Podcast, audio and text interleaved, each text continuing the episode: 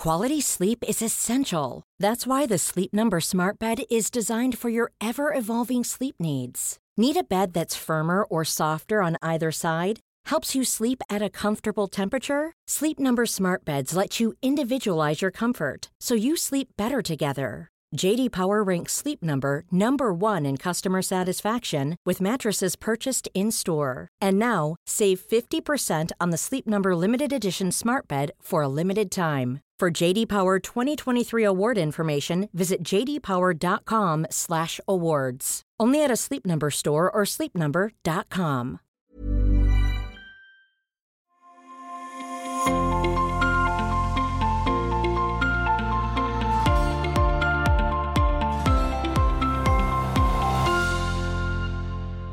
Hallo Helen. Hallo Nadine. Schön dich zu sehen. Äh, wir hatten ja heute noch mal schon mal kurz gesprochen. Schön, dass du trotz deiner kleinen äh, Erkältung oder großen Erkältung hier bist. Wie geht's dir?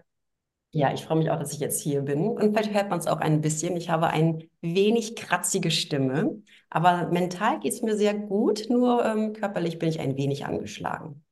Aber nicht so schlimm. Ja, ich habe äh, äh, am Wochenende auch ein äh, Retreat gehabt und da haben auch schon alle geschnieft und geschnauft und gehustet und ich dachte so, oh je, oh je, oh je, aber man muss es ja nicht noch äh, herbeirufen. Äh, mir geht es äh, auch gut und äh, ich hoffe, das bleibt auch so. Ich hatte ja meine, meine Erkältung, glaube ich, vor ein paar Wochen so hinter mich gebracht. Da gab es so, so zwei Tage, wo ich einfach wirklich nur im Bett lag und ich habe auch gemerkt, dass im äh, an der zweiten Retreat-Nacht irgendwie ich da einmal ein T-Shirt und ein Pullover ganz durchgeschwitzt habe. Ich glaube, mein Körper hat gegen, gegen irgendwas gekämpft mhm. äh, und hat mich dann damit in Ruhe gelassen. Aber auch das war dann auch wieder okay nach der einen Nacht. Und äh, jetzt bin ich ganz froh, dass ich ähm, noch ein bisschen Kraft habe für die letzten Tage des Jahres. Merke aber auch, hat man, glaube ich, schon in der letzten Folge äh, oder in den letzten Folgen erwähnt, dass es so Ende des Jahres immer so ein bisschen die Kraft äh, schwindet, ne? dass man dann auch doch sich auf die Weihnachtstage freut und die Tage zwischen den Jahren und mal so ein bisschen ja abhängen kann, oder? Wie geht dir das?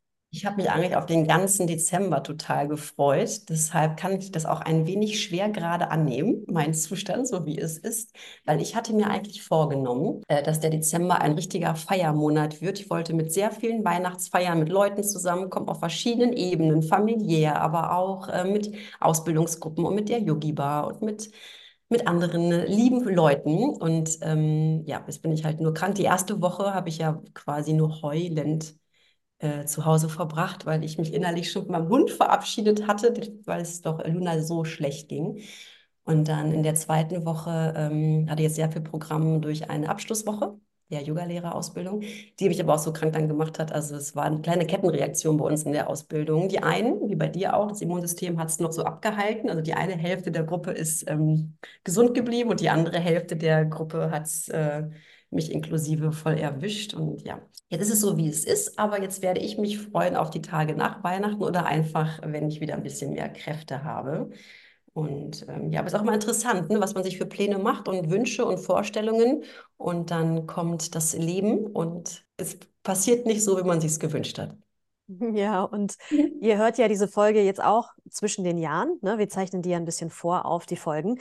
Und ähm, ja, wir haben jetzt Weihnachten hinter uns, also wenn wir dann soweit sind und sind jetzt zwischen den Jahren und dieses, ja, wie Dinge kommen und wie sie dann oder wie wir sie wünschen, dass sie kommen und ähm, wie sie dann doch kommen, das soll heute so ein bisschen Thema sein. Stichwort äh, Vorsätze, Stichwort, was nimmt man ins neue Jahr mit rein? Wie sehen wir das aus yogischer Sicht? Aber vorher ähm, wollten wir noch mal uns so ein bisschen vorstellen, weil ich weiß gar nicht, das haben wir, glaube ich, am Anfang gar nicht so großartig gemacht, ne? Also wie wir, wer wir sind. Bewusst nicht so gemacht, weil wir damals ja. dachten, nee, nicht starten mit einer Vorstellungsrunde. Und jetzt mhm. haben wir ein bisschen das Gefühl, das fehlt auch, oder? Ja, wir würden uns hier also einfach nochmal vorstellen. Ich würde sagen, wir machen das so, dass wir mal so unseren Yoga-Weg, also wie wir zum Yoga gekommen sind, da gibt es ja auch sehr verschiedene interessante Geschichten. Ich glaube, bei uns geht das auch so ein bisschen auseinander, auf jeden Fall, unsere Geschichten. Mhm. Und mhm. ja, ich finde beide Wege immer noch ja, sehr, sehr spannend. Ne? Ich finde deinen total spannend, weil du das ja schon in der Kindheit durch deine Mama so ein bisschen mitbekommen hast. Ich ja gar nicht. Und mhm. da würde ich gerne noch mal so ein bisschen was den Leuten so über uns erzählen. Ja, so ja. ich würde gerne, dass du anfängst. Mhm. Ja, Hau doch mal gerne. rein. Du hast ähm, ja quasi äh, einen längeren Yoga-Weg bis jetzt als ich. Und äh, den würde ich jetzt doch mir gerne auch nochmal anhören. Danke, dass du ihn nochmal anhörst. ähm, Genau, also ich fange erstmal an, um euch mal das Gefühl, die, die Yoga-Ausbildungen mitzugeben, die ich ähm, quasi besucht habe. Also ich fange mal wirklich bei dem Lebenslauf an von Yogalehrerausbildung und dann erzähle ich ein bisschen was zu meinem Warum, warum ich das alles eigentlich so gemacht habe. Und ähm, ja, genau, also wie du schon gesagt hast, ich bin schon mit ähm, Yoga und Meditation gefühlt groß geworden. Deshalb kann ich auch gar nicht sagen, wann eigentlich Yoga so richtig in mein Leben gekommen ist, weil gefühlt war es bei mir schon immer da. Also ich bin ja auch schon, seitdem ich sechs bin, Vegetarierin und ich fand in meiner Kindheit es total spannend, mit meiner Mama zu meditieren und ich fand auch die ganze Esoterik, die bei uns damals so zu Hause war, sehr spannend. Ähm, davon bin ich jetzt ein bisschen auch wieder abgekommen, aber ich habe total an äh, Energielehre und an Engel und ich habe keine Ahnung an was alles geglaubt. Mein Kinderzimmer wurde mit einer Wünschelrute ausgemessen und so. Fand ich aber alles damals als Kind ganz spannend. Und habe dann ähm, nach dem Abitur habe ich mich in Jura eingeschrieben und habe nebenbei aber auch an einem äh, privaten College, SAE College, eine Ausbildung gemacht, ein bisschen Crash-Ausbildung. Es ging nur eineinhalb Jahre knapp in Multimedia Producing gemacht und habe da gelernt Photoshop, Illustrator, also die ganzen Grafikprogramme, auch damals noch äh, CD-ROM-Geschichten. CD-ROM hatte damals auch eine eigene Sprache, die Lingo-Sprache und ich habe dann Programmieren auch gelernt und habe dann angefangen zu programmieren schon relativ früh dann. Ich bin dann quasi mit 20 schon in den Beruf rein und habe in der Internetagentur angefangen zu arbeiten und habe meine erste Yogalehrerausbildung gemacht 2003 nach Shivananda. Das ist ja ein sehr, ich würde mal sagen, ruhiger und ein sehr ganzheitlicher Yoga-Weg, so würde ich ihn jetzt mal beschreiben. Und ich bin nach meiner ersten Ausbildung 2003 bin ich für ein ganzes Jahr nach Indien gegangen. Es war auch eigentlich ein, eine Reise nach Indien auf unbegrenzte Zeit. Also ich hatte mir gar nicht ein Jahr Auszeit gegönnt, sondern ich habe eigentlich alles aufgegeben in Deutschland. Und bin dann mit meinem damaligen Partner, sind wir nach Indien und dann wollten wir gucken, wie lange wir bleiben und wonach wir nach diesem Jahr eventuell hingehen. Wir hatten auch gedacht, vielleicht Neuseeland danach oder Kanada. Und wir sind aber nach zwölf Monaten wieder zurück. Und ich habe in Indien eine zweite Ausbildung gemacht im Iyengar-Yoga-System. Ich fand Iyengar-Yoga sehr spannend, weil das eine sehr starke Ausrichtung hat. Man benutzt Hilfsmittel und Blöcke, Gurte, Wände, alle möglichen Sachen. Die haben auch so richtige Utensilien, Ausrichtungsutensilien, so Holzbänke und so. Und ich fand es wahnsinnig spannend, wie man genau, wie genau man die, aus, die einzelnen Asanas ausrichten kann. Und habe aber auch gemerkt, es ist mir ein bisschen zu streng, so in der Art und Weise, wie es auch vermittelt wird. Und bin dann zum Anusara Yoga gekommen und habe eine dritte Basisausbildung gemacht von 2005 bis sogar 2007 in Berlin. Also ich habe drei verschiedene Grundausbildungen gemacht, weil ich es total spannend fand, die Systeme richtig kennenzulernen. Und ich habe zwar 2003 auch schon angefangen zu unterrichten während meiner ersten Ausbildung, so damals Arbeitskollegen und Freunde, aber es war eigentlich nie mein Ziel, wirklich davon zu leben oder auch wirklich viel zu unterrichten. Ich habe alle Ausbildungen tatsächlich gemacht, weil ich ähm, es total spannend fand, hinter die Kulissen zu gucken. Was macht das Yoga so spannend? Ich kann aber auch noch mal sagen, mein Warum, warum ich überhaupt auf diesem Weg so einge draufgesprungen bin oder doch wieder so zurückgekommen bin nach der Programmierzeit, weil ich einfach in der Agentur schon gemerkt hatte, es war sehr viel Druck und es war sehr viel ähm, also Zeitdruck vor allem. Und ich habe damals schon gedacht, warum? Also warum sitze ich bis morgens um fünf in der Agentur, nur weil an dem Tag XY die Homepage äh, fertig sein muss? Und ich, ich will jetzt nicht sagen, ich fand es unwichtig, aber ich habe so diesen Druck dahinter nicht wirklich verstanden und habe auch gemerkt, ich programmiere wahnsinnig gerne, also eigentlich auch bis heute noch, wo ich es jetzt nicht mehr mache, aber ich habe wirklich sehr gerne den Job gemacht. Aber ich, mir hat auch irgendwie was gefehlt. Also mir war das ein bisschen zu ja, ich will jetzt gar nicht negativ über die Werbebranche sprechen, aber mir hat auf jeden Fall definitiv was gefehlt, lasse ich es mal so stehen. Und ich bin dann schon ins buddhistische Zentrum gegangen in diesem Jahr, in meiner Agentur damals. Ich war nur ein Jahr festangestellt in meinem Leben, von 20 bis 21.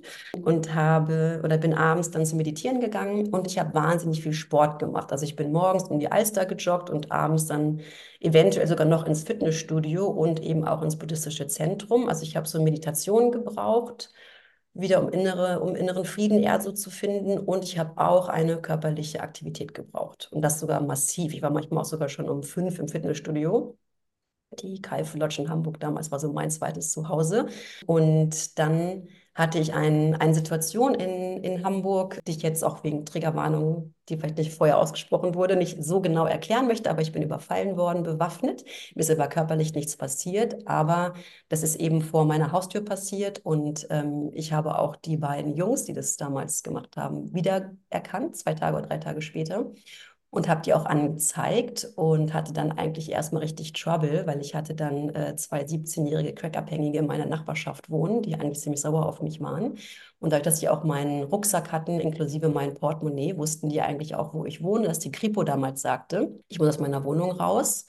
Und ich habe durch diesen Überfall gemerkt, meine, mein Idyll von zu Hause und von Sicherheit und all das, was ich mir so schön im Äußeren aufgebaut habe, ist mir innerhalb von ja wahrscheinlich einer Minute genommen worden, weil ich habe da ein, eine Sicherheit in mir verloren, die ich vorher sehr stark hatte. Also ich hatte Angst. Ich hatte wirklich, ich habe wirklich Angst äh, gehabt. Ich konnte nirgendwo alleine hingehen. Ich hatte das Gefühl, überall wird mir jetzt was angetan. Ich habe wirklich sehr gelitten. Bin dann auch, ähm, habe dann auch Hilfe gesucht.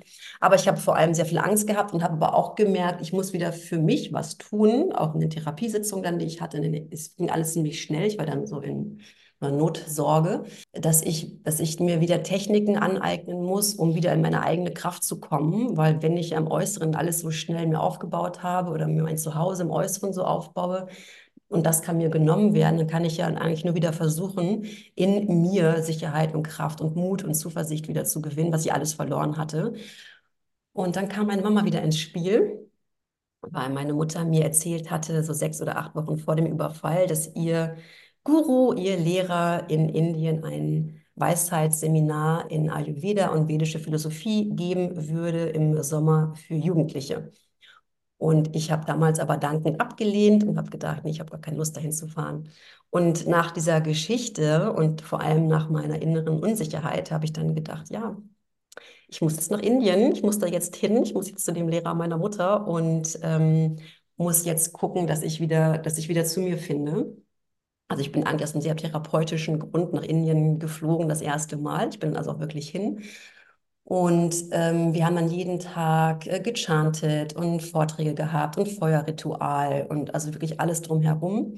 Wir hatten aber auch jeden Tag Hatha-Yoga eine Stunde und das war so die schönste Stunde des Tages, muss ich sagen. Ich liebe Mantren, aber ich singe sie eigentlich nicht unbedingt sehr gerne. Also jeden Morgen eine Stunde das Gayatri-Mantra singen war für mich mega anstrengend. Indien war total anstrengend. Also es war wirklich alles sehr überfordernd, aber ich, auch die Vorträge waren anstrengend und die Rituale stundenlang war anstrengend. Aber diese eine Stunde Hatha-Yoga, die hat mich wirklich total abgeholt und ähm, ich war total bei mir.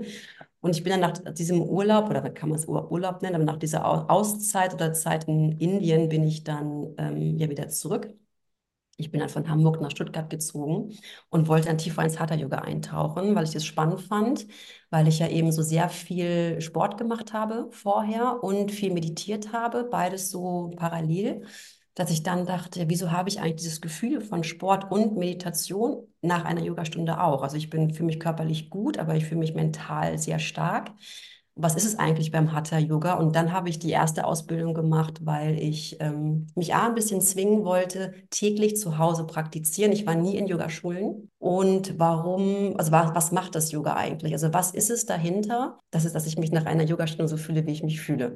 Und dann habe ich meine erste Ausbildung gemacht. Und dann war ich total angefixt und habe dann wirklich mein Hab und Gut verschenkt und bin nach Indien und bin dann weiter eingetaucht. Aber für mich ist wirklich ähm, Yoga ein spiritueller Prozess.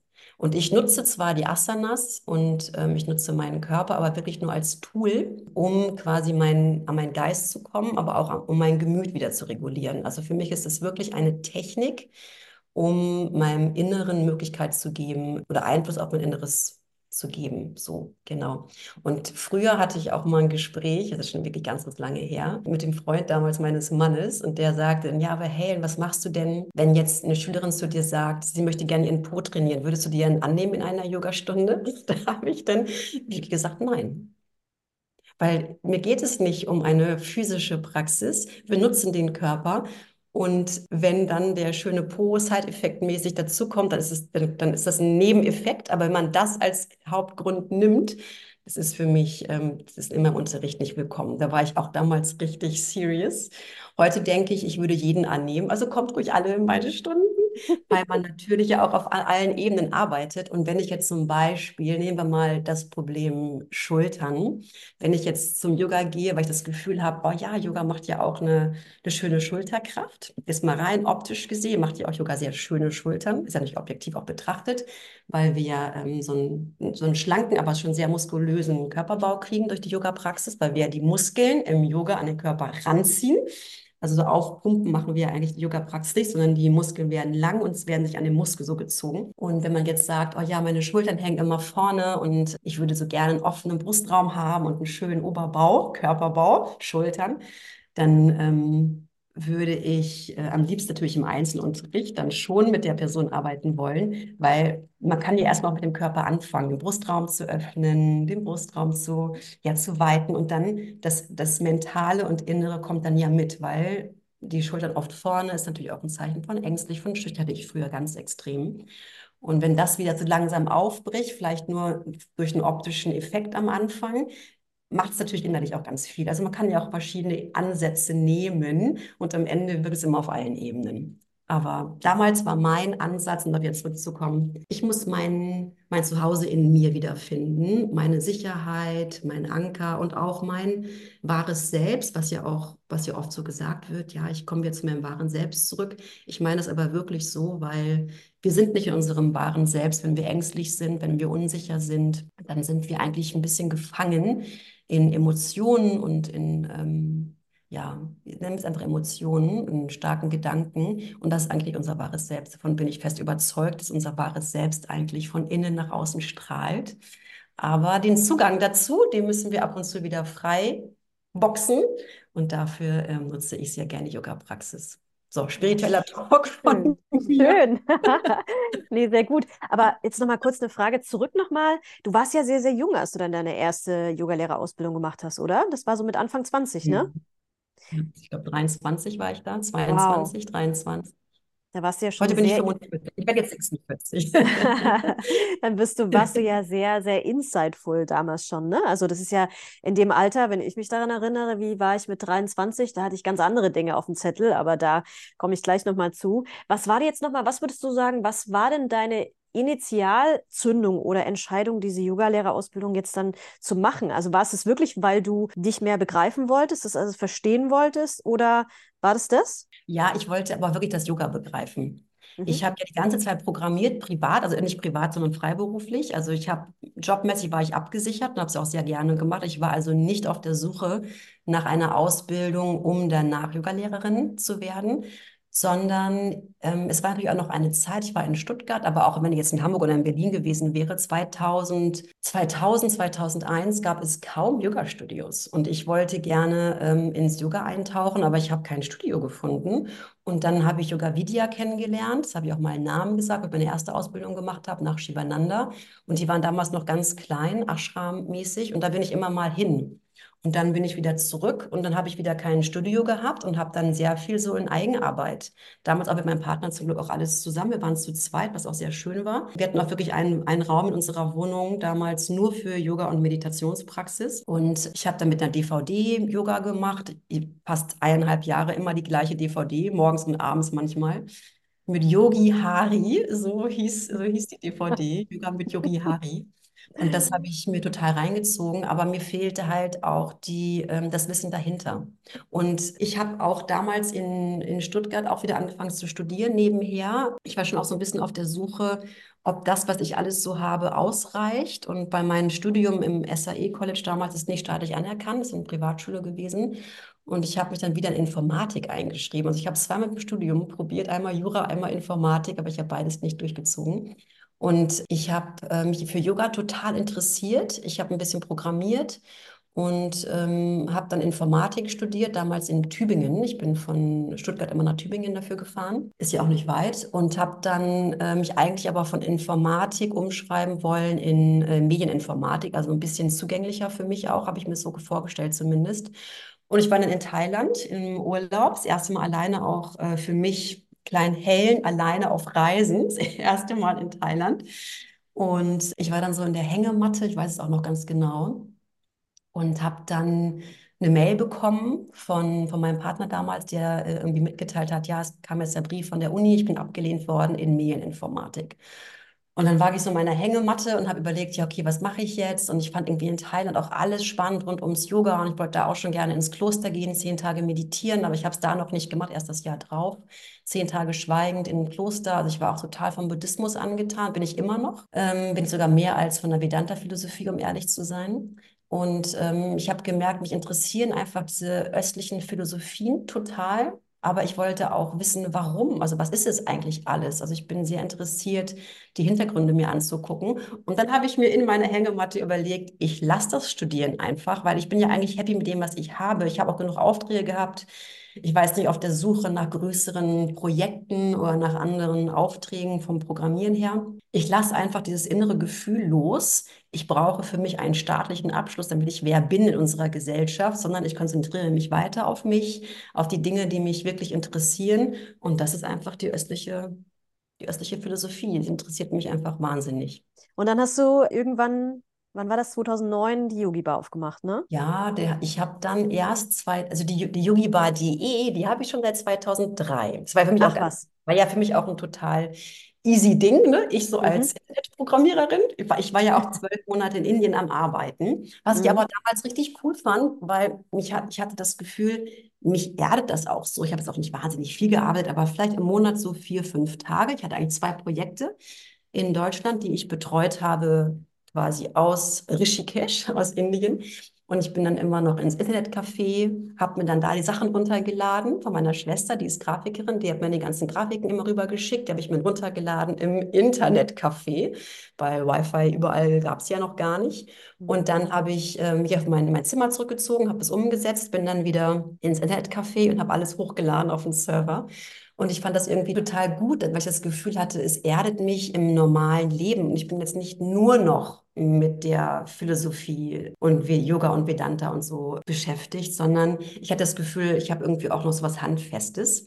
Und habe aber dann yogibar.de quasi aufgemacht, als ich diesen Namen hatte. Und ich hatte ja auch schon eine Idee dazu, nämlich Yogi, also Yoga-Studio und aber auch Bar, also Café. Ich wollte eigentlich ein, ähm, einen Community-Ort kreieren. Aber ich habe dann 2004 ja komplett in Indien verbracht. Ich glaube, da habe ich yogibar.de. Aber ist ja 2003 oder 2004 habe ich yogibar.de quasi als meine Visitenkarte aufgemacht und ähm, bin dann 2005 so richtig bewusst zurück nach Hamburg, habe auch angefangen zu unterrichten. Aber ich konnte nach diesen zwölf Monaten Indien einfach gar nicht mehr richtig Fuß fassen in Deutschland. Also ich bin fünf Jahre getravelt zwischen Hamburg und Rishikesh oder zwischen Hamburg und Chiang Mai, Thailand eigentlich, weil ich da, oder auch Kopangan, Thailand, weil ich da äh, die Thai-Yoga-Massage über mehrere Jahre gelernt habe und auch eben Kloster viel war. Ich bin ja dann sehr viel in Klöster gegangen, um zu meditieren. Und da konnte ich mir nie vorstellen, wirklich, wirklich ein Studio aufzumachen, weil natürlich ein Studio mit Kosten verbunden ist, aber auch mit einer Präsenz. Und ich konnte mir gar nicht vorstellen, zwölf Monate in Deutschland zu sein. Mein Wunsch war zwar immer wieder, wenn ich in Indien war, ich komme wieder zurück und äh, ich freue mich auf Deutschland, aber nach sechs bis acht Wochen hatte ich ehrlich gesagt schon wieder die Schnauze voll. Also ich bin wirklich ich bin die fünf Jahre bis zu meiner Schwangerschaft, bin ich einfach nicht in Deutschland wieder angekommen, weil ich so viel vermisst habe, was ich in Indien habe. Ist so interessant, weil ich kann dir jetzt zehn Sachen sagen, die ich schrecklich finde in Indien. Ich müsste wirklich überlegen, was ich eigentlich so toll finde in Indien.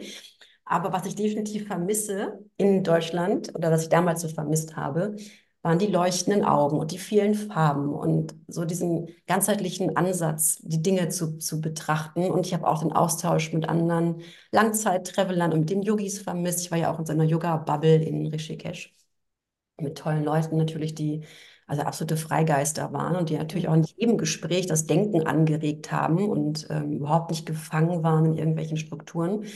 Das war natürlich total, total äh, der Wahnsinn. Und sobald ich in Deutschland war, habe ich so nach sechs bis acht Wochen so dieses innere Leuchten wieder verloren und habe eigentlich nach sechs bis acht Wochen immer wieder den nächsten Flug zurückgebucht. Also ich war dann mhm. insgesamt vielleicht so drei, vier Monate in Hamburg und dann war ich schon wieder weg. Und dann bin ich nach, ähm, ich habe im Freiberuflich unterrichtet in Hamburg, immer in der Zeit, wo ich da war und habe bei yogi.de immer geschrieben, wo ich gerade unterrichte und dann wieder, wann ich weg bin. Also eigentlich war das nur ein Update von meiner Seite wie heute quasi Instagram, habe ich damals meine Homepage betrachtet. Und äh, 2009 kam dann mein Sohn auf die Welt und ja, da hat sich ja eh alles geändert weil man, Ich dachte am Anfang ja noch, ach, das Kind läuft so ein bisschen nebenher und ich reise weiter und habe ich schön naiv gedacht. Aber es ist ja auch so schön, wie es dann gekommen ist. Aber ich habe auch die ersten zwei Jahre noch versucht, ihn überall mitzunehmen. Also mein Sohn war in den ersten zwei Jahren schon in Bali, in Thailand, zweimal in Thailand. Er war auf La Gomera. Er war schon mit sechs Wochen auf Mallorca. Also ich habe den wirklich überall mit hingeschleppt und habe dann gemerkt, so, oh, Reisen mit Baby, es ist eine ganz andere Nummer. Also es ist nicht nur, dass man viel Gepäck mitnimmt, man nimmt auch wirklich sehr viel Verantwortung mit. Und ja, das geht einfach nicht mehr, nicht mehr so in dem Stile. Und ich habe dann 2010 habe ich mich eingemietet, weil ich noch ein bisschen unabhängig sein wollte, habe mich eingemietet in einer Hebammenpraxis in Berlin-Friedrichshain unter dem Namen Yogi Bar, habe mich da eingemietet und habe dann Schwangerschafts-Yoga, Mama-Yoga, Babymassagekurse. Ich habe auch eine Ausbildung in Ayurveda gemacht in der Zeit und habe dann Ayurveda für die Frau angeboten, Ayurveda in der Schwangerschaft, Ayurveda nach der Geburt. Also ich habe mich da voll auf das Thema Frau und Frau sein und Mama werden und Mama sein konzentriert und habe dann 2011 realisiert, ich muss sesshaft werden, ich kann mit Kind das nicht mehr so durchziehen. Mein Sohn hat auch einfach gestreikt, er wollte nicht mehr. Der, ich habe ihn dann mit drei Jahren nochmal probiert, nach Bali zu kriegen. Da sagte er schon in der Kita oder mit vier, äh, oh, ich muss schon wieder nach Bali. Also der hat wirklich, der war auch vor Ort nicht gut drauf, der hat dann Fieber bekommen, der hat Heimweh gehabt, der hat nichts gegessen. Also es war auch für mich dann die Höllenzeit. Ähm, weil ich versucht habe, irgendwie mein Kind zu beruhigen. Genau, und dann habe ich 2011 die erste Yogi Bar aufgemacht, als ich richtig realisiert habe, ich bleibe jetzt für eine Zeit lang sesshaft in Berlin. Und da bin ich jetzt heute immer noch. Und jetzt haben wir ja auch schon drei Studios und mal gucken, wo es noch hingeht. Ich glaube nicht, dass ich noch mehr Studios aufmache, aber man weiß ja nie. Jetzt bin ich erstmal noch hier, zumindest noch fünf Jahre. Äh, und dann mal gucken. Da kommt vielleicht der nächste Abschnitt. Jetzt erzähl mal du, Nadine, wie ist dein, ja. dein Werdegang? Jetzt habe ich gerade überlegt, wann habe ich denn das erste Mal überhaupt mit Yoga zu tun gehabt oder wann habe ich das erste Mal davon gehört, dass es sowas wie Yoga gibt, weil ich komme ja aus einem ganz anderen Elternhaus als du. Ne? Bei uns gab es, also ich komme aus dem aus dem ehemaligen Osten. Und da war natürlich so an, an Glaube, Religion äh, überhaupt nicht zu denken. Meine Eltern waren überhaupt nicht so unterwegs. Da war ganz viel Pragmatismus am Start. Und ich weiß noch, dass es der, der erste Berührungspunkt mit Yoga war tatsächlich an meinem 18. Geburtstag, als ich äh, Freundinnen eingeladen hatte nach Hause. Das war der letzte Geburtstag, den ich dann zu Hause gefeiert habe, weil wir haben ja dann in Sachsen schon mit 18 Abitur gemacht. Ne? Es geht bei uns alles ein bisschen schneller. Mhm. Ich hatte, wie gesagt, eingeladen und da habe ich von einer Freundin ein Buch geschenkt bekommen, wo, das weiß ich noch, da war, war so eine Frau auf dem Cover mit einem hässlichen lilafarbenen Ganzkörperanzug und das war, und das hieß Yoga. Mhm. Und da habe ich dann so reingeplättert und da war, wie, wie man es so kennt, ne, so, so aus so Yoga-Büchern, so eine Übung nach der anderen. Und ich dachte, oh Gott, was ist denn das für eine Gymnastik?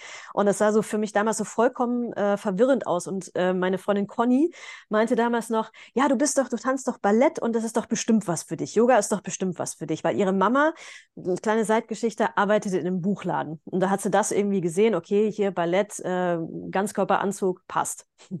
und ähm, ich glaube, ich habe das Buch auch gar nicht mehr. Also es ist auf jeden Fall durch meine vielen Umzüge irgendwo gelandet und habe das wieder beiseite gelegt und war dann ja, habe zu studieren angefangen, habe ein Auslandsjahr gemacht und ähm, bin dann irgendwann durch meine Freunde, die damals eine Band waren, in der Musikindustrie gelandet und habe auch studiert an der Kunstuniversität, habe da Medienwirtschaft studiert, ein bisschen Texten, also auch so ein, so ein Studiengang, so eine eierlegende Wollmilchstudiengang der hat wahnsinnig Spaß gemacht, aber hatte halt äh, diese Band da so im Hintergrund, die dann irgendwie einen Plattenvertrag bekommen haben. Und da bin ich erstmal weg vom Sport direkt in der Arbeitswelt gelandet, auch schon relativ früh mit Wann haben wir angefangen mit 2021 und dann war ich ratzfatz schnell auch auf Tournee und war die ganze Zeit unterwegs. Und so das ganze Jahr 2003, 4, 5 waren wir halt nur im Tourbus unterwegs. Und heute ist es, glaube ich, auch so ein bisschen anders, dass man heute sich ein bisschen gesünder ernährt, auch auf den Tourneen. Und habe halt ja gut, man, man trinkt halt viel, ne? Keine Drogen, gab es bei uns nicht. Ähm, möchte ich ja nochmal unterstreichen. Aber wahnsinnig viel Mist zu essen. Also der Standard war, was es wirklich in allem, in, in jedem Catering, in jeder Stadt gab, egal wo du warst, war Reis mit geschnetzten und das war jetzt kein vegetarisches, sondern immer Fleisch, Fleisch, Fleisch und viel, viel Süßes. Da lagen halt immer Bounty rum, da lagen immer Snickers rum und das nimmst du dir dann halt.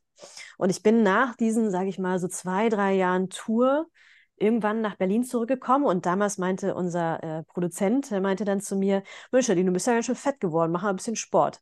Sehr charmant, ja, fand ich ganz, ganz toll. Aber was habe ich gemacht? Ich bin dann irgendwie durch Berlin gelaufen, weil ich mal, wir hatten so eine kleine Tourpause und da bin ich irgendwann durch Mitte gelaufen und habe dieses wunderschöne pinkfarbene Spirit-Yoga-Schild ah, ja. Mhm, gesehen. Mhm, und es mhm. war halt wirklich eines der ersten Studios, die es in Berlin gab und die halt so ein bisschen fancy waren. Also klar gab es Ayenga, gibt es glaube ich schon viel, viel länger, das äh, Studio da in Mitte. Aber mhm. das war, das ist mir immer nie so aufgefallen. Und da bin ich da irgendwie hoch mit dem Fahrstuhl in dieses schöne, es gibt es heute nicht mehr, äh, dieses, diesen Standort, leider. Und bin da hoch und es war so ein, so, ein, so, so alles verglast, ähm, so holzig irgendwie. Und du warst ja so aus der Stadt gehoben. Und da habe ich so eine erste Yogastunde gemacht äh, bei Patricia Thielemann, die ähm, mich ja dann später auch ausgebildet hat in einer meiner Ausbildungen. Und die hatte so eine Strenge irgendwie, die mir total gefallen hat. Und die hat mich quasi durch meine erste Yogastunde durchgepeitscht, sage ich mal. Und ich hatte von, vor ihr auch ein bisschen Angst. und ähm, mir hat das aber so getaugt, mir hat das so gut getan. Und Conny hatte dann im Endeffekt recht, ähm, dass ich halt irgendwie auch so einen relativ ähm, flexiblen Körper hatte. Auch nochmal in Klammern gesagt, für Yoga muss man nicht flexibel sein. Ganz mhm. im Gegenteil, mhm. Yoga ist für jeden. Lasst euch deswegen nicht abhalten vom Yoga, bitte. Mm, aber wie gesagt, mir hat das so Spaß gemacht und da war ich, ich war hooked. Ich habe mir dann sofort, damals noch mit meinem Studentenausweis, weiß ich noch, eine, eine Monatsmitgliedschaft, das hat damals quasi nichts gekostet äh, und war dann quasi fortan täglich beim Yoga, wann immer ich in Berlin war, täglich, täglich, täglich, weil ich auch tatsächlich von dieser, von dieser Tour, von diesem Touren irgendwie so, man hat nicht ordentlich geschlafen, schläfst du im Nightliner nicht, in so einem Bus ist der Schlaf einfach nicht gut. Ich war so fertig immer nachher, dass mich das Yoga wieder so aufgeladen hat. Und das habe ich dann so über Jahre gemacht. Und dann irgendwann kommt der Klassiker. So, ich hatte so zwei sehr, sehr serious äh, Trennungen in meinem Leben. Und das war so die, die erste, die kam so 2010 nach einer langen Beziehung und bin dann halt mal auf dem Yoga-Retreat mitgefahren und äh, habe da ganz viele tolle Mädels kennengelernt. Und da bin ich dann irgendwann in Indien gelandet bei meinem zweiten, das war an Weihnachten, weil ich nicht wusste, oh Gott, was mache ich denn jetzt irgendwie? Ich will will eigentlich auch mit niemandem feiern, ich möchte eigentlich alleine sein. Und da bin ich dann tatsächlich bei meiner ersten Ausbilderin gelandet in Indien über Weihnachten. Das mhm. war auch eine ganz krasse Erfahrung, Weihnachten in Indien zu feiern, weil da gibt es ja auch äh, christliche, da gibt es ja auch Kirchen. Und wir waren dann tatsächlich an Weihnachten in einer Kirche in Indien. Du warst in Goa, ne? Goa ist ja christlich. Ja, das war vollkommen, mhm. vollkommen absurd, dass also da irgendwie bei 30 Grad, irgendwie in der sommerlichen, schwülen Hitze, da irgendwo in Indien zu sein, in der Kirche und zu beten. Mhm. Es war, war krass auf jeden Fall. Und dort bin ich dann tatsächlich von der Lehrerin angesprochen worden, ob ich denn nicht eine Yogalehrerausbildung machen möchte. Und ich habe gedacht, ja, warum eigentlich nicht? Weil meine Praxis war damals gut. Mir hat es wahnsinnig Spaß gemacht. Und ich hatte so im Hinterkopf, ich wollte als Kind immer Lehrerin werden. Das ist jetzt was vollkommen anderes, ne? Ähm, aber ich wollte immer Französisch, wollte Französischlehrerin werden. So, ist nicht geworden. Habe mich dann für was anderes entschieden. Das Leben kommt, wie es kommt. Ja, manchmal nimmt man sich Dinge vor, die dann nicht so, nicht so sein sollen. Und aber irgendwie gefiel mir dieser Lehrerin-Gedanke so. Und dann habe ich gefragt, ja, wann soll es denn losgehen? Ja, das ist so eine einmonatige Ausbildung, die ist halt wirklich so sehr hm, begrenzt auf diesen Monat und wirklich zehn Stunden am Tag durcharbeiten. Praxis, Theorie und dachte mir so, okay, gut, in unserer nächsten Tourpause, beziehungsweise wenn die Band wieder äh, ihre neue äh, das Album schreibt, da habe ich ja Zeit, da kann ich das ja machen, kann ich das dazwischen schieben. Und dachte mir dann irgendwann, aber guck mal, du bist jetzt ja in einem ganz anderen äh, Feld unterwegs. Du bist jetzt hier in der, in der Musikindustrie, das macht dir mega Spaß. Es war auch wirklich eine tolle Zeit. Meine 20er waren fantastisch ähm, und spannend auf jeden Fall. Und ich dachte halt, aber okay, nimm dir doch, nimm dich doch mal so einen Monat raus und mach's für dich.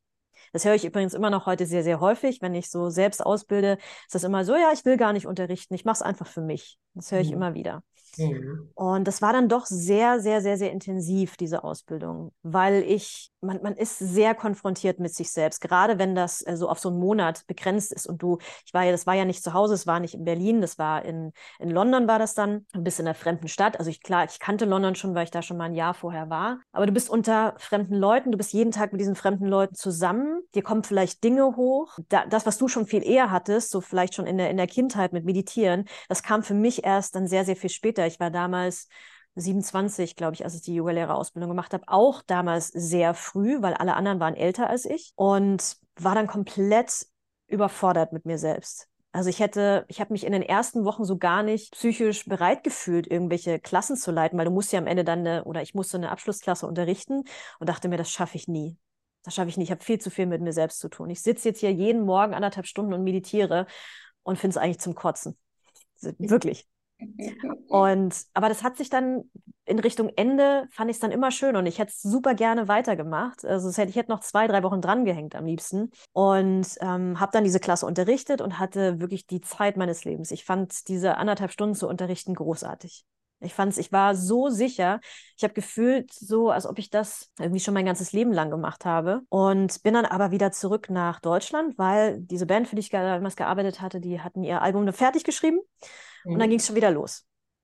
So, und dann war ich wieder ein, zwei Jahre irgendwie beschäftigt mit dem, oder das war ein Jahr, und bin wieder in das Yoga-Studio da in Berlin gegangen und dann fragte mich dann nochmal jemand so, sag mal, willst du nicht hier unterrichten? Du hast doch schon eine Yogalehrerausbildung. Und da habe ich gesagt, naja gut, es ist aber schon wieder ein Jahr her und irgendwie, ach blöd, ich möchte jetzt nicht so, wenn ich nochmal von vorne anfange, so, dann möchte ich dann doch nochmal ein bisschen mir so was, was raufschaffen, weil ich kann jetzt nicht sofort eine Yoga-Klasse unterrichten, auf gar keinen Fall. Ja, und da hat die Person zu mir gesagt, ja, mach doch hier nochmal eine Ausbildung, mach doch die Aufbauausbildung hier bei Spirit Yoga. Und dann habe ich die dann dort gemacht. Ah, die war dann quasi aber auch über ein Jahr gestreckt, was ich mhm. tatsächlich ganz gut finde. Ich finde es gut, dass ich beides gemacht habe, dass ich einmal so ein kurzes Ding gemacht habe und auch so ein langes, weil ich kenne die Benefits von beiden. Also es hat beides seine Vor- und Nachteile. Ist auch so ein bisschen personenabhängig und wann man sich halt die Zeit nehmen kann.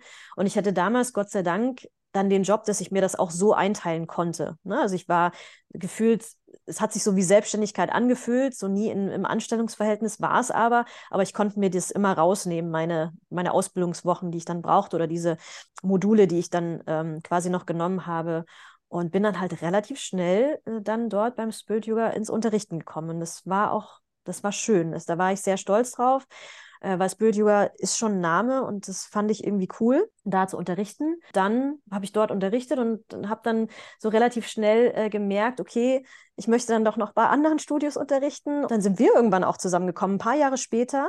Ne? Also das war, wann, wann habe ich bei dir angefangen? 2020? Genau, 21, 21, ein Jahr später war das ja nach dem Nee, 20 war das. Ich habe auch im Pandemiejahr bei dir angefangen. Genau. Stimmt, da hattest, da war ich gerade auf Mallorca und da haben wir angefangen so ein bisschen, da hat uns ja unsere gemeinsame Freundin dann connected miteinander. Und ähm, dann habe ich relativ schnell die Yogi-Bar lieben gelernt. Hast du angefangen, online zu unterrichten bei uns oder hast du nee, ich habe in Präsenz angefangen. Es gab ein kurzes Zeitfenster, wenn du dich erinnerst, ein ganz ja, kurzes, ja, ja. von August 2020 bis dann der nächste Lockdown November, kam. bis November, da muss man Das wieder war ein sehr kurzes Zeitfenster und dann ging es online weiter. und das war dann, ja, das war dann die Zeit, wo ich dann wirklich dann auch, glaube ich, ein halbes Jahr auf Mallorca war und einfach von dort für dich online unterrichtet habe, für alle Studios online unterrichtet habe. Genau. Ja, ich habe, glaube ich, in drei Studios unterrichtet. In Berlin mehr, mehr ging auch gar nicht. Ja, ich habe äh, noch für, mhm. für B-Cycle damals unterrichtet. Und ähm, ja, das war, eine schöne Zeit und ich habe das ja lange neben dem Job gemacht und es ging auch total gut. Und du hattest ja vorhin auch so was Ähnliches gesagt, du hast noch so was Handfestes nebenbei. Und das, mhm. das Gefühl habe ich heute noch manchmal. Ich habe gestern Abend war ich auf einer Geburtstagsfeier und da habe ich auch dieses, diesen Satz wieder in den Mund genommen, der total absurd ist. Habe gesagt, ja, ich habe überlegt, ob ich wieder arbeiten gehe.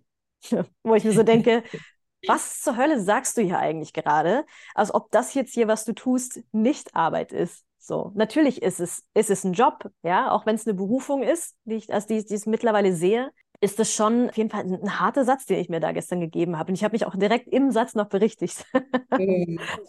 und ja, und ich finde diesen, wie gesagt, ich habe ja dann auch nochmal eine Yoga-Lehrerausbildung gemacht, nochmal mit Ayurveda hinten dran, nochmal bei meiner ersten Lehrerin und äh, fand alles, alles, was ich bis jetzt gemacht habe, immer wahnsinnig, das hat mich immer alles wahnsinnig weitergebracht. Und irgendwann kam er mir auch relativ spät, was für mich erstmal so ein körperliches Ding war. Ja, also erstmal war es für mich auch so, ja, mein eigener Körper ist erstmal wichtig und dann über den Geist. Und dann habe ich in den Jahren nach und nach so gecheckt, so, ach Mensch, da ist ja noch so viel mehr dahinter. Und ich ah, weiß ja, noch, wann, wann hast du das so richtig gemerkt? So aus, es mh, rutscht irgendwie auf andere Ebenen auch? das war, das war wirklich in diesem, kurz vor der Pandemie, als ich dann nochmal in Indien war und selber schon in, in so einem Ausbildungsteam mit drin war, dass ich dann selber schon unterrichtet habe. Und es ist so, ich weiß nicht, ob du diese Momente kennst, wenn du was erzählst und dann selber merkst, okay, das war gerade echt gut, was du gerade gesagt hast. Das ist so, das kommt aus so einer Mhm. inneren, sage ich Mhm. mal jetzt in Anführungsstrichen, Weisheit. Das habe ich nirgendwo gelesen, aber das ist mir selber, das habe ich aus meiner eigenen Erfahrung quasi rausgeholt. Mhm. Und das, das war ein guter Moment und da dachte ich mir so, Mensch, da steckt ja irgendwie, das ist ja alles logisch, da steckt ja alles in mir drin und da liegt noch so viel mehr und ich kann eigentlich noch so viel mehr lernen. Und witzigerweise war ich, war ich zwei Tage später bei so einer Konsultation bei so einem Ayurveda-Arzt, habe ich ja, glaube ich, auch schon in einer der letzten Folgen erzählt und der meinte dann zu mir, der hat mich erstmal so ein bisschen belächelt, als ich dann sagte, ja, ich bin äh, Yogalehrerin aus Deutschland. Der fand das irgendwie, glaube ich, nicht so toll, ähm, was ich auch total nachvollziehen kann. Kann ich auch sehr gut nachvollziehen. Und dann saß ich dann vor ihm und, und er guckte mir dann in die Augen, äh, was ja so diese Ayurveda-Menschen auch dann machen, um eine Diagnose abzulesen ähm, oder, oder so ein bisschen mehr über dein, dein, deine Dosha-Konstellation zu erfahren. Und da sagte der zu mir, ja, du bist eine Lehrerin, aber setz dich hin, lerne mehr. Und da dachte ich, okay, mache ich. Ja, Mhm. weil du tatsächlich, was habe ich gemacht? Ne? Ich habe diese zwei Yogalehrerausbildungen oder drei bis dato gemacht, in einem Schnellverfahren gefühlt, habe relativ schnell und viel unterrichtet und habe mir durch das viele Unterrichten ähm, auch so eine, so eine Praxis raufgeschafft ähm, so eine, und kann relativ schnell so eine Yoga-Klasse aus der Hüfte schießen. Sage ich jetzt mal, wie es ist. Ob da jetzt Substanz dahinter war am Anfang, wage ich zu bezweifeln. Also ich habe solide Yoga- Yoga-Klassen unterrichtet. Aber war da viel Philosophie dahinter und viel, was sich die Schüler mitnehmen, weiß ich nicht, keine Ahnung.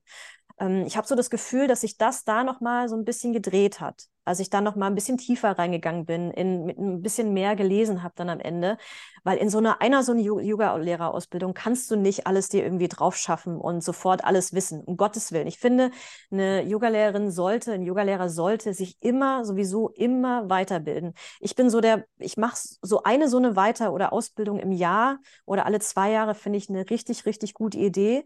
Sich nochmal andere Impulse holen, nicht zu sehr in sich selbst zu sein. Man, man schleift sich ja auch so in sich selbst so ein bisschen ein und habe mich dann so ein bisschen selber ertappt, während ich auch andere Lehrer ausgebildet habe und dachte mir so, Mensch, da ist ja noch, müsste es ja eigentlich noch viel noch viel tiefer gehen eigentlich. Und man, man erwischt sich dann häufig mal bei so einer, bei so einer Arroganz, und das entdecke ich auch bei anderen Leuten, die jetzt so drei, vier Jahre unterrichten und sagen, ja, ich bin jetzt hier gestandene Yogalehrerin, ist man, finde ich, eigentlich nie so wirklich. Man bleibt ja, man sollte ja auch immer so ein bisschen Schüler bleiben am Auf Ende jeden Fall sehe ich, sehe ich genauso. Man, man sollte Schüler bleiben, vor allem sollte man immer auch an sich weiterarbeiten. Jetzt nicht nur auf der physischen Ebene, sondern man sollte, finde ich, auch die ganze Zeit sich weiter beobachten und sich weiter reflektieren. Wie gehe ich mit den Dingen um? Wie, wie, wie schaffe ich die Harmonie mit meinen Mitmenschen, mit meinem Leben? Also auch die so tiefere Fragen, die, wie die das Umfeld und das eigene Leben, auch das alltägliche Leben beschäftigen. Und da sollte man immer mehr hinkommen und dann mit über Tools und Techniken in Form von Weiterbildung oder was auch immer. Ähm, weil es kann sonst sein, dass man anfängt zu unterrichten und dann ist man in dem Unterrichten drin und denkt man, ja, ja, ich brauche hier eine Sequenz und da habe ich eine Yoga-Sequenz, hier habe ich eine Yoga-Sequenz, da habe ich eine Yoga-Sequenz, dann mache ich weiter, weiter, weiter. Aber man ist eigentlich die ganze Zeit schon wieder auch abgelenkt von sich. Und ich finde, es ist schon eine sehr große Verantwortung, wirkliches Yoga zu unterrichten. Deshalb musste ich auch vorhin kurz, ähm, nur als der Ayurveda-Arzt so mit großen Augen guckt, dass wir hier Yogalehrerin im Westen sind. Ähm, mir ist es auch manchmal sogar fast peinlich, wenn ich in Indien bin, zu sagen, ja, ich bin Yogalehrerin in Deutschland weil ich das Gefühl habe, es ist ein ganz großes System, was mehr, viel mehr ist als die physische Praxis. Und das zu begreifen und das auch wirklich zu lehren, ist echt eine riesengroße Verantwortung und natürlich auch nochmal im nächsten Schritt auch auszubilden. Hm. Ich weiß nicht, ob mir das trauen würde, in Indien zu sagen, mal gucken, ich bin jetzt ja im Februar wieder Hm. da, mal gucken, was ich Hm. von mir preisgebe. Ja. Aber ich finde schon, dass es ganz, dass es ein ganz großes Thema ist, das man ernsthaft betrachten sollte und auch nicht, ach, ich bin jetzt eine gestandene Yogalehrerin, weil ich gute Sequenzen mache und die Sequenz aber von den Inhalten gar nicht so voll ist. Weißt du, wie ich meine? Von Ja, ja, dem, genau. von dem, was ich Absolut. was ich eigentlich wirklich auch für mich in meinem Leben schon gespürt habe an Veränderungen, das nur kann ich ja auch transportieren. Und das geht, glaube ich, zwischen den Zeilen wirklich durch die eigene Praxis und durch die eigene Praxis durch Reflektieren, Anschauen, Mhm. Nachfragen, sich selber hinterfragen, so dranbleiben, an sich selbst dranbleiben. Und das ist ein Lebensthema. Total, ja. Und ich habe, wie ich, wie ich gerade sagte, ne, ich habe ja bis, als ich dann in Indien war, so, so das zweite, dritte Mal, als ich diese Ausbildung dann da mitgegeben habe, das war, da habe ich ja dann schon sieben Jahre unterrichtet und habe irgendwie gedacht, ja, klar, fährst du jetzt so da nach Indien und hängst mal die große Lehrerin irgendwie raus. Und das war dieser, dieser wirklich dieser in die Bescheidenheit bringende Moment mit dieser, mit diesem indischen äh, Lehrer, beziehungsweise, äh, der hat ja auch dann Yoga unterrichtet. Ich war dann auch bei seiner Yogastunde und das war so gut, so einfach, aber gut. Und ich habe dann gedacht, ja, warte mal, jetzt mal so ein bisschen zurückgehen. Und ich hatte mich ja dann schon, ich war ja dann schon zwei Jahre in meiner Selbstständigkeit drin. Ne? Ich habe mich ja 2018 selbstständig gemacht als Yogalehrerin und Retreats unterrichtet und war dann so in diesem Moment so äh, voller Zweifel und dachte mir, so darf ich das eigentlich sein? So.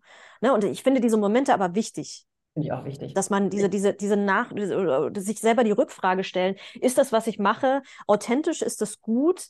Ähm, muss ich vielleicht was verändern? Muss ich vielleicht mal kurz eine Pause machen? Muss ich mal wieder eine, eine Weiterbildung machen? Was kann ich tun?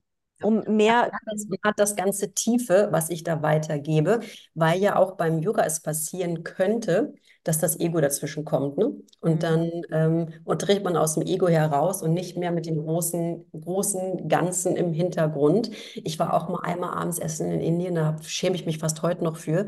Da waren wir mit mehreren Yogalehrern, alle einen Intensivkurs bei Usha damals, bei meiner Hauptlehrerin. Und da sind eigentlich fast nur, nur Yogalehrer, wenn die ihre Intensivkurse gibt. Und wir waren da mit sechs oder acht Leuten abends essen und auch ein indischer Yogalehrer saß dann zwischen uns. Und die ganzen wir Westler so, ha ja, wir unterrichten so und so und ha, ich, ich, ich, ich, ich. Und ich mache den Stil und ich mache den Stil und ich mache den Stil. Und wie machst du das denn? Ja, ich, ich, ich.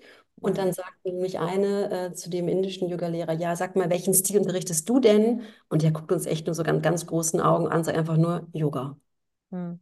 Ja, weil ich mir, boah, was wir auch alles daraus machen wollen, Hm. ne? Dieses ewige Ich-Getue. Aber ich finde, da muss man auch hinkommen. Deshalb finde ich auch wichtig, dass du sagst, nach so sieben Jahren ja erst, dass man dann immer noch weiter sich reflektiert. Ne? Ich glaube, man muss am Anfang auch beim Unterrichten erstmal eine Sicherheit auch in dem kriegen, dass man da sicher auftritt und die Sequenzen auch weiß Hm. und wie man die Ansagen macht, mit der Gruppe umgehen kann. Und das andere passiert dann später, wenn man an sich dran bleibt. Ne? finde aber auch wichtig, also dass man so als Yogaschule, die ausbildet, ich weiß nicht, wie du das siehst, auch dieses, diese Bescheidenheit mitgibt. Ne? Also ich habe, Mhm. ich habe sehr oft erlebt, dass äh, mir gesagt wurde, ja, diese Ausbildung, die du hier machst, egal bei welcher Yogaschule ich war, ist die Ausbildung. Du bist quasi, ihr seid die Top-Leute, wo ich mir sage, nein, das stimmt nicht. Genau, und weißt du, was ich den Leuten bei mir sage? Es ist total wichtig, dass ihr die Yoga-Haltungen kennt. Es ist total wichtig, dass ihr die Philosophie kennt, dass ihr die Anatomie im Groben kennt. Es ist total wichtig, dass ihr wisst, wie ihr Ansagen macht. Es ist wichtig, dass ihr die Gruppe seht und am Ende geht es überhaupt nicht um euch. Hm. Und am Ende fließt das Yoga durch euch hindurch, aber das hat nichts mit meiner Yogaschule zu, zu tun, sondern es ist einfach Demut im Unterricht und das ist das Wichtigste. Und es gibt so wenig Lehrer, finde ich, ist jetzt super wertend von meiner Seite, die in dieser Demut bleiben. Und ich finde das so wichtig, dass man nicht sich in den Vordergrund schießt, weil ich jetzt in dieser Ausbildung da und da gemacht habe oder weil ich da das und das, sondern wirklich das große Ganze kann ich nur so betonen. Ich hoffe, das klingt nicht so verwirrend für euch da draußen, wenn ich vom großen Ganzen und vom Universellen spreche, aber dass man in der, in der Demut und in der Hingabe auch bleibt beim Unterrichten und in der, der Hingabe des ganzen Yoga-Systems, um da nicht irgendwie komisch vorzupreschen, aber ich nehme ja auch von ein paar Yogaschulen keine Yogalehrer mehr an, Ja, weil diese Attitude, ich bin wer, weil, das, das ist, das ist nicht schön. Das ist auch Hm. nicht schön im Team, weil die kommen dann so ein bisschen wie so Yoga-Stars rein. Ja. Ich wollte über noch was ganz anderes noch reden. Jetzt kotzen wir uns gerade über die Nee, Yoga-Szene aus. ja, wo, wo auch immer das Gespräch uns hinführt. Die, Ja. die kommen dann so rein, denken, sie sind wer und dann völlig frustriert, weil nur drei Schüler da sind, weil die halt neue in der, jetzt bei mir zum Beispiel in der Schule sind.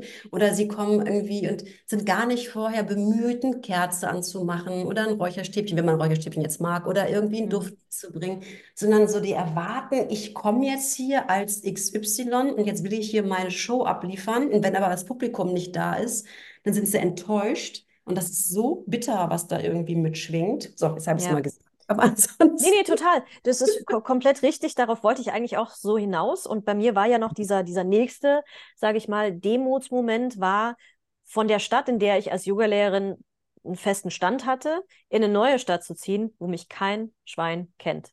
Und dann Mhm. stehst du halt wieder vor zwei, drei Leuten da. Und ich fand es für mich selber auch ehrlich gesagt aber wichtig, wieder so nochmal von vorne anzufangen, sich wieder sein, jetzt sage ich mal absichtlich Publikum, weil ich habe noch so einen, so, einen, so einen Punkt, den ich immer äh, so sehe bei Yoga-Lehrerinnen, so dieses als so eine Art Bühne zu sehen, die Yogastunde. Mhm. Das mag ich auch überhaupt gar nicht, äh, weil man da so seine eigene Show abzieht. Da gibt es ganz, ganz, ganz viele Yoga-LehrerInnen, die das, die das so durchziehen. Und für mich war das hier so wirklich so ein Moment, ja krass, jetzt fängst du wieder von vorne an. So, und das aber, das ist auch kein Problem, weil das, es kommt ja auch wieder. Ne? Mhm. Und so hast du auch mal dir selber noch mal so, einen- so, so einen Moment Zeit zu geben, noch mal zu, zu, reus, zu justieren. Also was, was unterrichtest du denn eigentlich? Oder dich zu hinterfragen, ähm, was erzählst du da eigentlich für Was Mist möchte da? ich mitgeben? Ja, genau. Genau, Ja. was möchtest du mitgeben? Und ja, und diese, diese Bühne, die die, die Yoga-Praxis oder die, die, die Yoga-Studios da geben, also literally Bühne, ich unterrichte jetzt auch, wir haben in dem einen Studio auch so eine kleine äh, Erhöhung, die ich so gar nicht mag, ehrlich gesagt, weil ich will nicht erhöht sein. Und das ist auch, wenn ich ähm, einen Retreat unterrichte, hatte ich jetzt am Wochenende, nochmal ein kurzer, kurzer Ausflug, dass die Leute so wahnsinnig, klar, respektvoll sind, das ist schön, aber die, mich, die sich dann auch nicht trauen, mich anzusprechen, wo ich mir sage, nein, Leute, ich bin doch hier, ich bin auf eurer Ebene, ich bin nicht höher gestellt. Ich bin ein, ein Teil von dieser Gruppe. Bitte sprecht mich an, wenn ihr Fragen habt und ich erzähle auch immer gerne von mir und meinen Erfahrungen, weil ich das wichtig finde. Ich bin nicht über euch, auf gar keinen Fall. Mhm. Also ich gebe euch Impulse für eure Stunde, aber ihr macht doch die Yoga-Klasse selbst. Es ist euer Körper, es ist euer Geist, der da durchgeht. Ich gebe euch nur die Anweisung dazu. Fertig. Ja. Und es wäre Grunde schlimm von. nur den Leuten in ihre eigene Kraft zu kommen, aber im Grunde machen die es Genau. ja selbst. Das ist ja ein innerer Prozess, der quasi Genau. da angeregt, angeregt wird. Und jede Yogalehrerin, jeder Yogalehrer, die sich darüber hinwegsetzt, die da vorne ihre Show abzieht, ähm, das finde ich, finde ich einfach nicht richtig. Und da vor allen Dingen ein, eine Show abzieht, in dem Dinge und dann auch nicht authentisch ist, weil ich finde, Authentiz Authentizität, das ist ein Wort, bei dem ich mich jedes Mal verhasple, in Klammern, ist das aller, aller, aller, aller Wichtigste, finde ich. Mhm. Weil irgendwann wirst du immer entlarvt. Meine, meine Ansicht. Mhm. So, das zu unseren. Yoga-Wegen. Es ist, Wir wollten es ganz knapp halten. Jetzt ist, Ja, schon genau. Jetzt sind wir schon wieder über einer Stunde. Oh wei, oh wei, oh wei. ähm, ja, aber ich, ja, tatsächlich, wie, wie gesagt, ich wollte, ich hatte nie, nie wirklich den, den, den, den un unbedingten Drang, Yogalehrerin zu werden. Ich wollte immer Lehrerin werden, aber und dass das dann so kam und mir so Spaß gemacht hat, das hätte ich nie gedacht. Aber ich hatte ein Gefühl nach dieser ersten Yogastunde, was ich vorher noch nicht hatte. Das war Mhm. toll. Das war Mhm. sehr toll. Und Ähm, ich finde genau. es aber und- auch schön, dass man auch inzwischen sagen kann, ich bin Yogalehrerin, man sich irgendwo vorstellt. Und die Leute haben es aber auch schon ein Bild dazu. Weil Mhm. 2009 habe ich geheiratet und da wurde, da wurde ich mein Name so vorgelesen und mein Beruf, nämlich Yogalehrerin, wo ich dachte so, oh, hätte man jetzt nicht einfach so mich nennen können, äh, Mhm. Multimedia-Producerin. Ich Ja, dachte, ja. Yogalehrerin ist doch kein Beruf. Ja, aber das habe ich heute noch. Da muss ich ehrlich sein. Das habe ich heute noch, dass ich Ja, irgendwie, habe ich gar nicht mehr.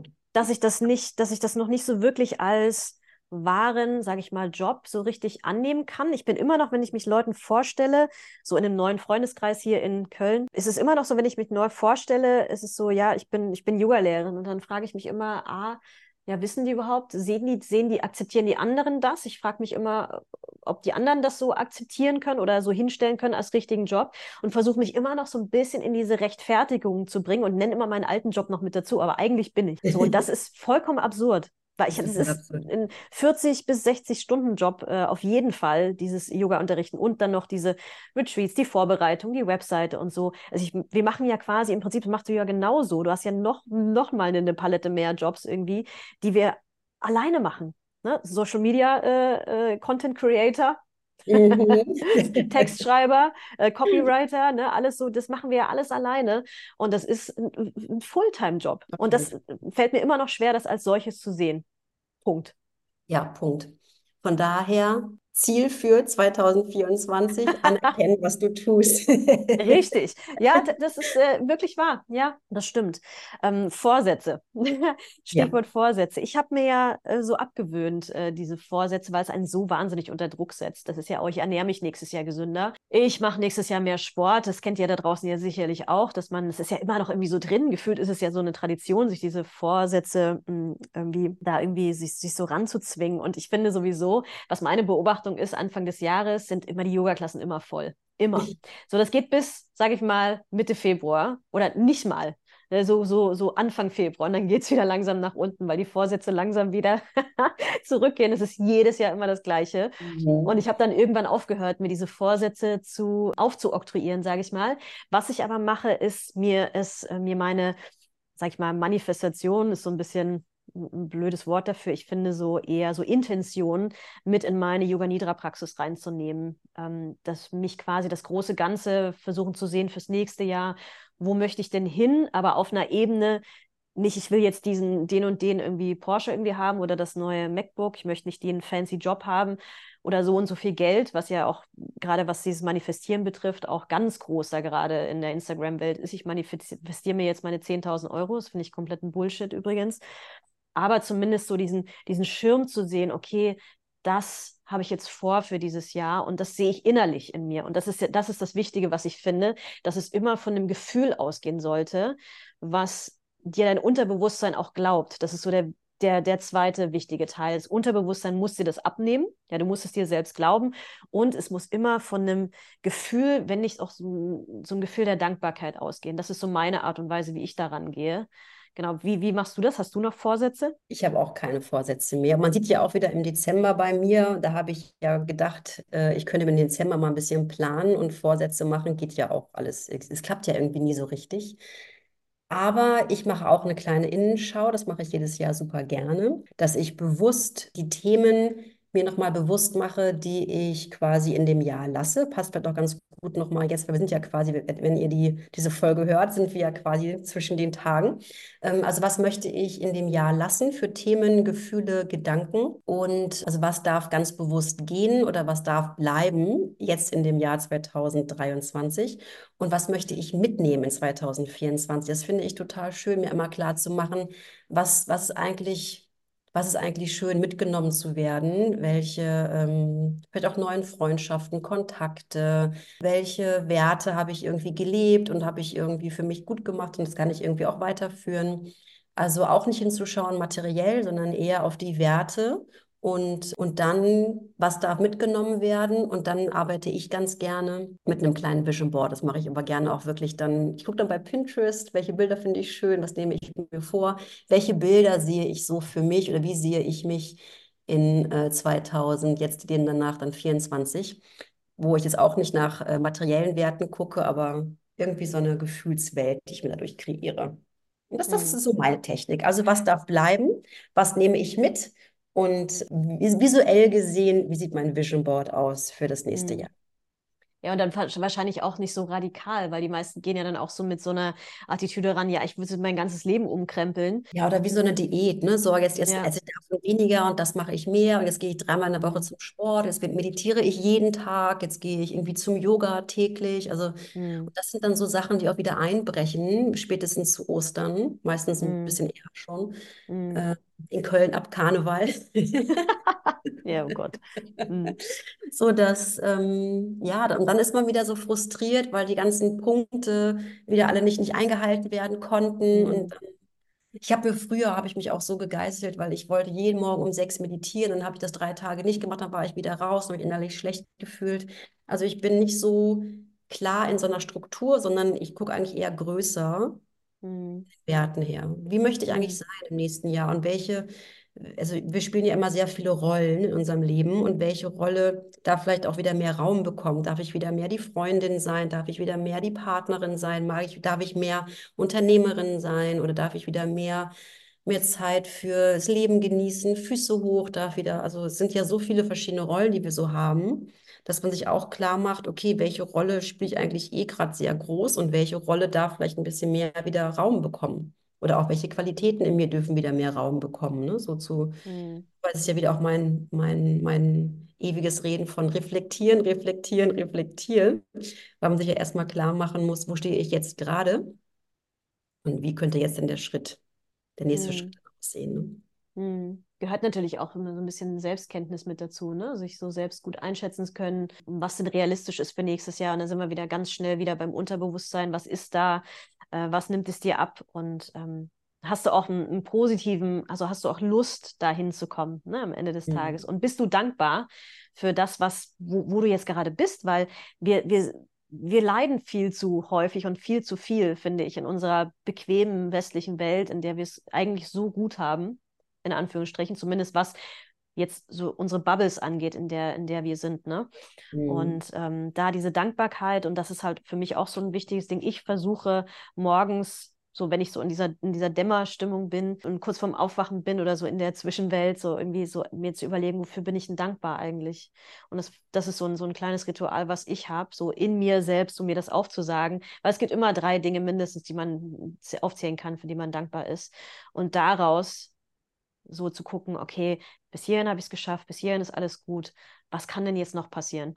Mhm. So, so verabschieden wir uns aus dem Jahr 2023. Ja, und wünschen euch einen, einen guten Rutsch und ein gutes Ankommen im neuen Jahr und äh, erwarten euch dann äh, Anfang Januar mit neuen Themen und ja, einem frischen Start in das äh, neue Jahr. Ja, ich freue mich drauf. Ich alles, mich auch. was kommt. Bis dann, ihr Lieben. Bis bald, ihr Lieben. Tschüss.